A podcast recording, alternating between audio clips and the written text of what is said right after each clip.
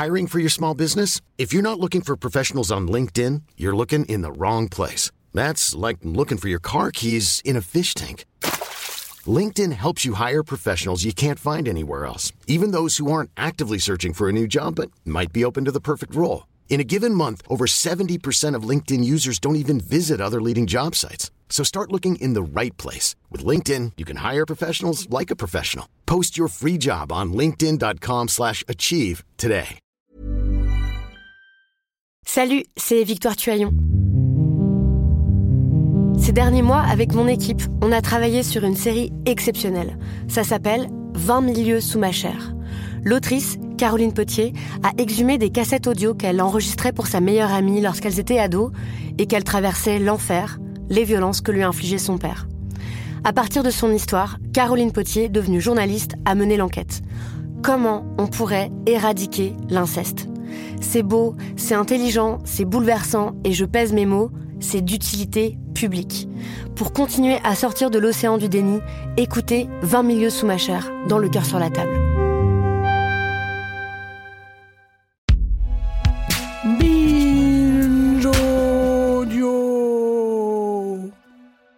Salut, c'est Thomas Rozek.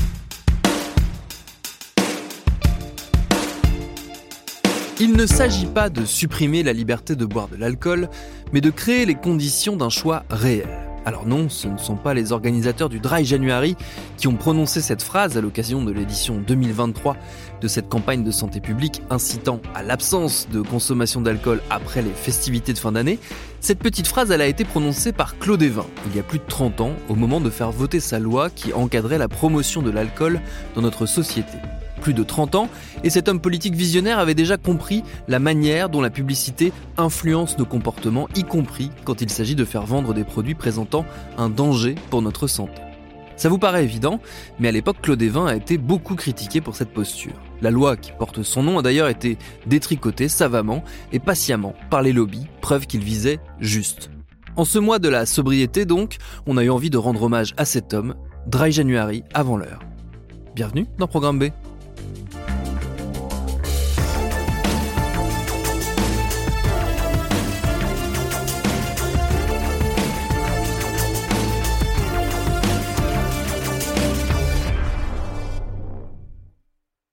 Il n'est pas facile d'avoir raison avant tout le monde. Et plus encore, d'avoir raison contre le monde des lobbies surpuissants quand leur but principal est de vous dénigrer, de vous enterrer sous des montagnes de mensonges à coups de millions. Un exemple, pas du tout au hasard, Claude Evin. Il est à l'origine d'une des principales lois de prévention contre les abus de l'alcool et de ceux qu'ils vendent, et pourtant, son nom n'est clairement pas reconnu à la juste valeur du service qu'il a cherché à rendre à la société tout entière.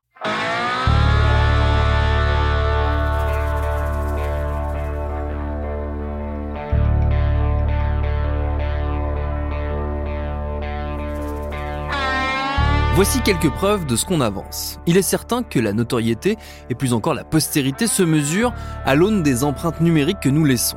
Pour Claude Evin, les ressources sont maigres. Pire encore, si vous commencez à taper son nom dans un célèbre moteur de recherche, la complétion automatique vous proposera aussitôt Claude Evin C de Colanta, Claude évincé de Colanta. Alors certes, c'est en lien avec un épisode de tricherie de l'émission de télé-réalité la plus célèbre de France, mais bon, on mesure le déficit de référencement de notre homme politique. Autre illustration, la fiche Wikipédia du lobbyiste en chef des chasseurs est plus fournie que celle de Claude Evin. Bref, tout ça pour dire que son nom mérite bien un petit hommage. Claude Evin est un homme d'abord ancré dans le territoire de Loire-Atlantique. Cet éducateur spécialisé entre en politique par la petite porte et le syndicalisme à l'échelle locale. Fils d'un cheminot et d'une femme de chambre, il commence par militer au PS avant de rapidement mettre la main sur le département de Loire-Atlantique. Il est tour à tour patron de la Fédération socialiste, adjoint au maire de Saint-Nazaire et député en 1978. Il n'a pas 30 ans. Ce proche idéologique de Michel Rocard apparaît alors comme une des valeurs montantes du parti à une époque où une vague rose déferle sur la France. Alors, est-ce que c'est à cause de ses origines Toujours est-il qu'il se saisit des questions de santé et d'affaires sociales à l'Assemblée nationale. Et quand François Mitterrand arrive au pouvoir en 1981, Claude Evin poursuit son ascension, devient vice-président de l'Assemblée nationale et finit ministre des Affaires sociales, de la santé et de la solidarité au début du deuxième mandat de François Mitterrand en 1988. Son patron de Premier ministre s'appelle Michel Rocard, son mentor de toujours. Il a donc assez de poids politique pour s'attaquer à des dossiers de premier ordre et ce sera le tabac et l'alcool à travers une loi qui va donc porter son nom.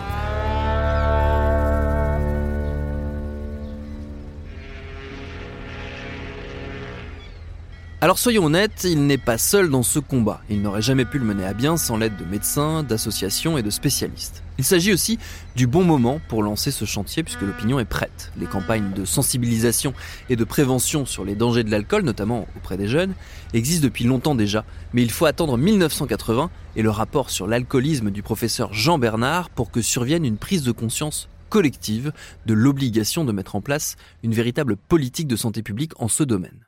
Ce rapport préconise des mesures de nature préventive, éducative et curative et propose déjà de réglementer la publicité en faveur de l'alcool.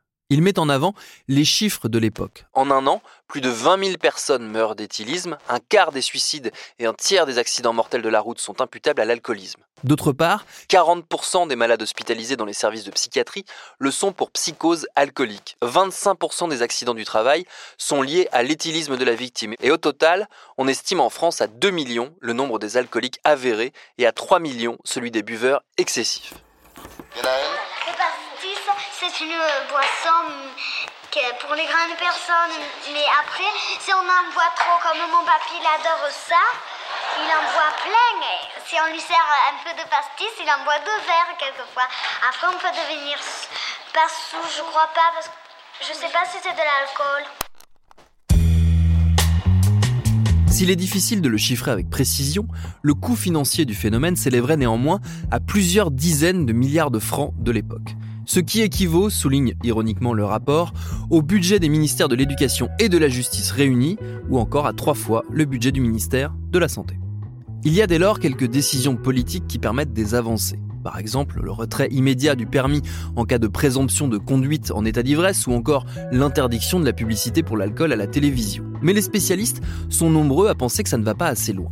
En première ligne, le professeur de médecine Claude Gau. Il fait partie des cinq médecins à qui Claude Evin a commandé fin 88 un rapport pouvant déboucher sur des propositions concrètes dans différents domaines, comme la lutte contre le tabagisme et contre l'alcoolisme, la surconsommation de médicaments tranquillisants ou encore le dépistage et la prévention de maladies graves comme les cancers. Concernant l'alcool, trois mesures principales sont proposées. Faciliter l'accès aux boissons non alcoolisées, en particulier sur les lieux de travail, limiter plus strictement la promotion de la vente et de la consommation de l'alcool par la publicité, et faire évoluer la taxation. Le rapport est remis, tout le monde est content, sauf les lobbies évidemment, et pourtant il ne se passe rien. Claude Gau et ses amis savent qu'il ne faut pas laisser passer ce moment, que toutes les conditions politiques sont réunies pour faire bouger les choses. Alors il va se rappeler au bon souvenir de Claude Evin. Il raconte Il ne se passait rien, nous étions furieux, et c'est là que j'ai écrit un texte violent dans Le Monde fin 89 sur l'absence de prévention. Cette fois, Evin réagit et se décide à déposer un texte de loi contre le tabagisme et l'alcoolisme. Et c'est là que tous les lobbies ont contre-attaqué.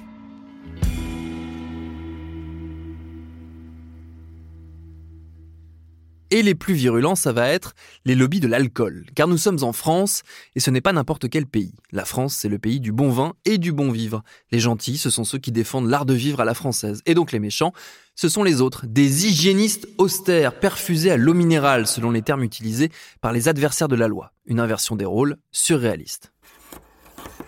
C'est une atteinte directe à notre chiffre d'affaires, donc je me battrai contre Monsieur le ministre, même tout seul.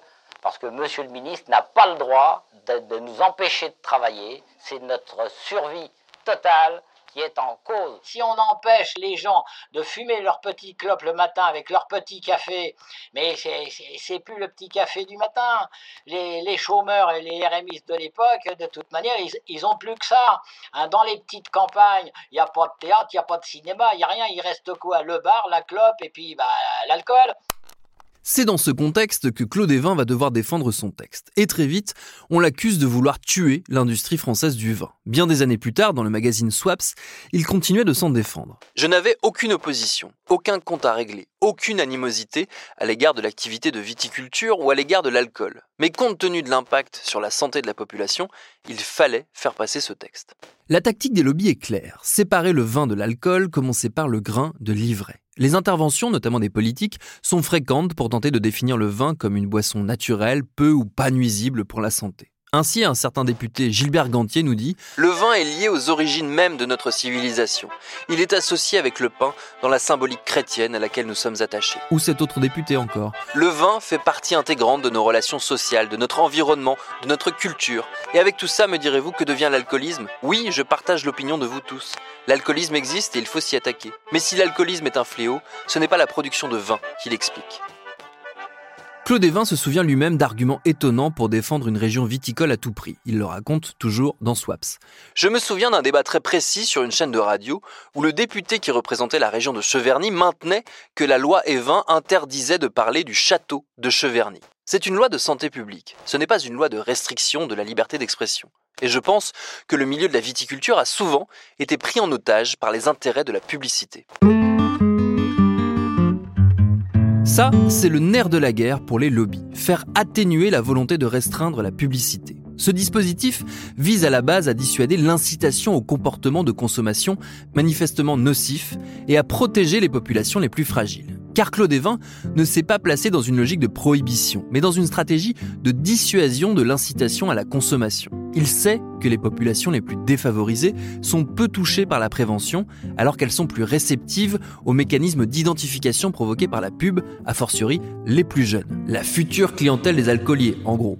L'idée n'est pas d'interdire complètement cette publicité, mais de l'autoriser dans des cadres bien précis, que ça devienne des exceptions. Sauf que des exceptions, les lobbies vont chercher à les multiplier dès l'examen de la loi et ils vont y parvenir avec l'aide de certains parlementaires, notamment du Sud-Ouest. Lorsque la loi est votée, la victoire a le goût amer d'un apéritif à la gentiane pour Claude Evin car la loi ne va pas aussi loin que prévu et le verre est déjà dans le fruit. À la base, toute publicité pour l'alcool faisait l'objet de restrictions précises. Elle était seulement autorisée, par exemple, dans la presse écrite, à l'exclusion des publications destinées à la jeunesse, sur des affiches dans les seules zones viticoles ou à des tranches horaires bien précises à la radio. La nature des messages était également encadrée. Les parrainages étaient interdits, tout comme la vente dans les stades. C'était loin d'être suffisant, comme espéré par tous les professionnels de la lutte contre l'alcoolisme, mais ça avait le mérite de poser une première pierre symbolique. Sauf que beaucoup de décrets ne vont pas être pris ou seront rédigés de manière tellement compliquée qu'ils seront tout bonnement inapplicables.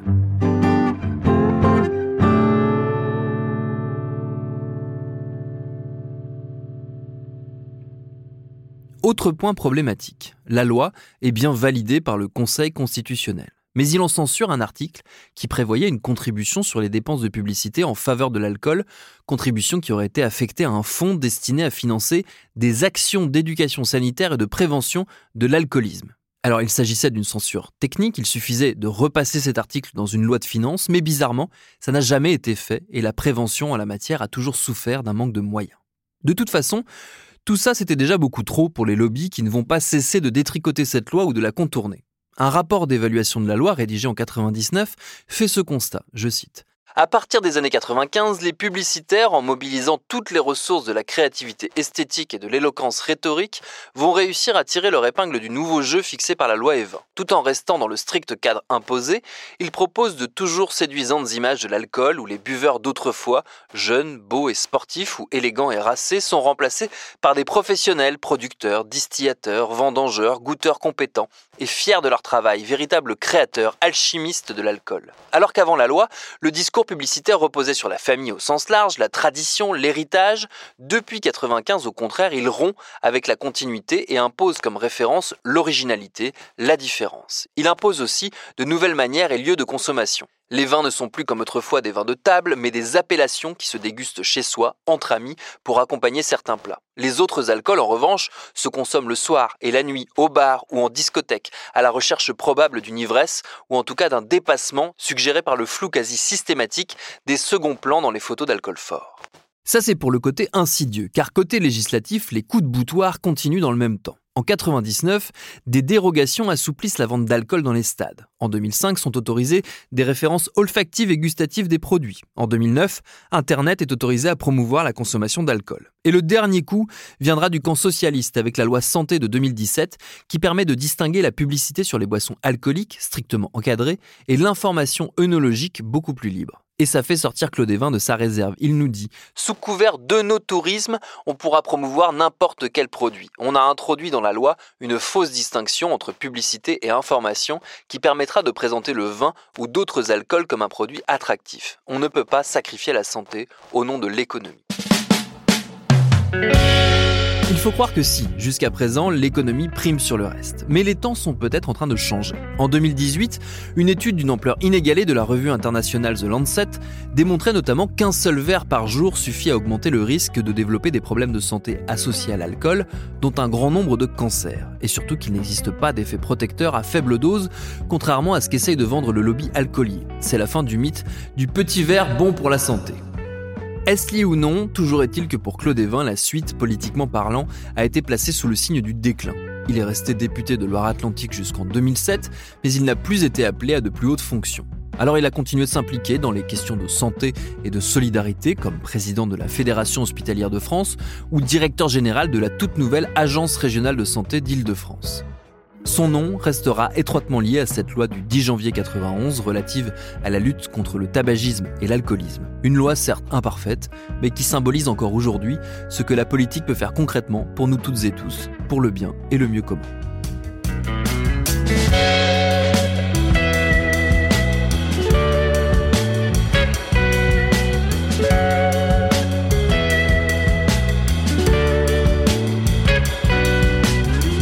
Merci à David Carzon qui a signé le texte de cet épisode réalisé par Elisa Grenet pour Programme B, un podcast de Binge Audio préparé par Charlotte Bex. Tous nos épisodes, les anciens comme les nouveaux, sont à retrouver sur toutes vos applis de podcast. Cherchez-nous sur internet si vous voulez nous parler et à très vite pour un nouvel épisode.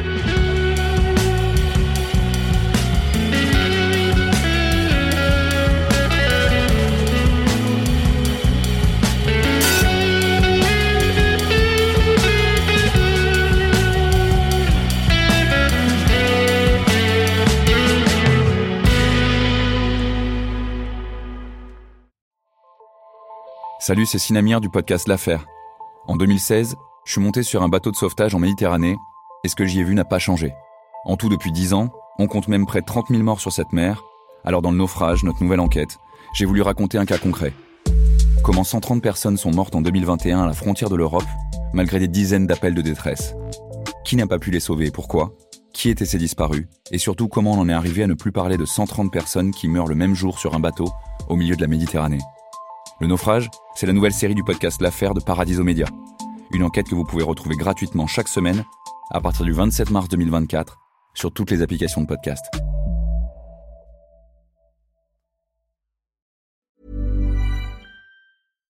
When you make decisions for your company, you look for the no-brainers. And if you have a lot of mailing to do, stamps.com is the ultimate no-brainer. It streamlines your processes to make your business more efficient which makes you less busy. Mail checks, invoices, legal documents, and everything you need to keep your business running with Stamps.com. Seamlessly connect with every major marketplace and shopping cart. Schedule package pickups and see your cheapest and fastest shipping options from different carriers. With rates up to 89% off USPS and UPS rates. And with the Stamps.com mobile app, you can take care of mailing and shipping wherever you are. Make the same no-brainer decision as over 1 million other businesses with stamps.com. Sign up with code program for a 4-week trial plus free postage and a free digital scale. No long-term commitments or contracts. That's stamps.com. Code program.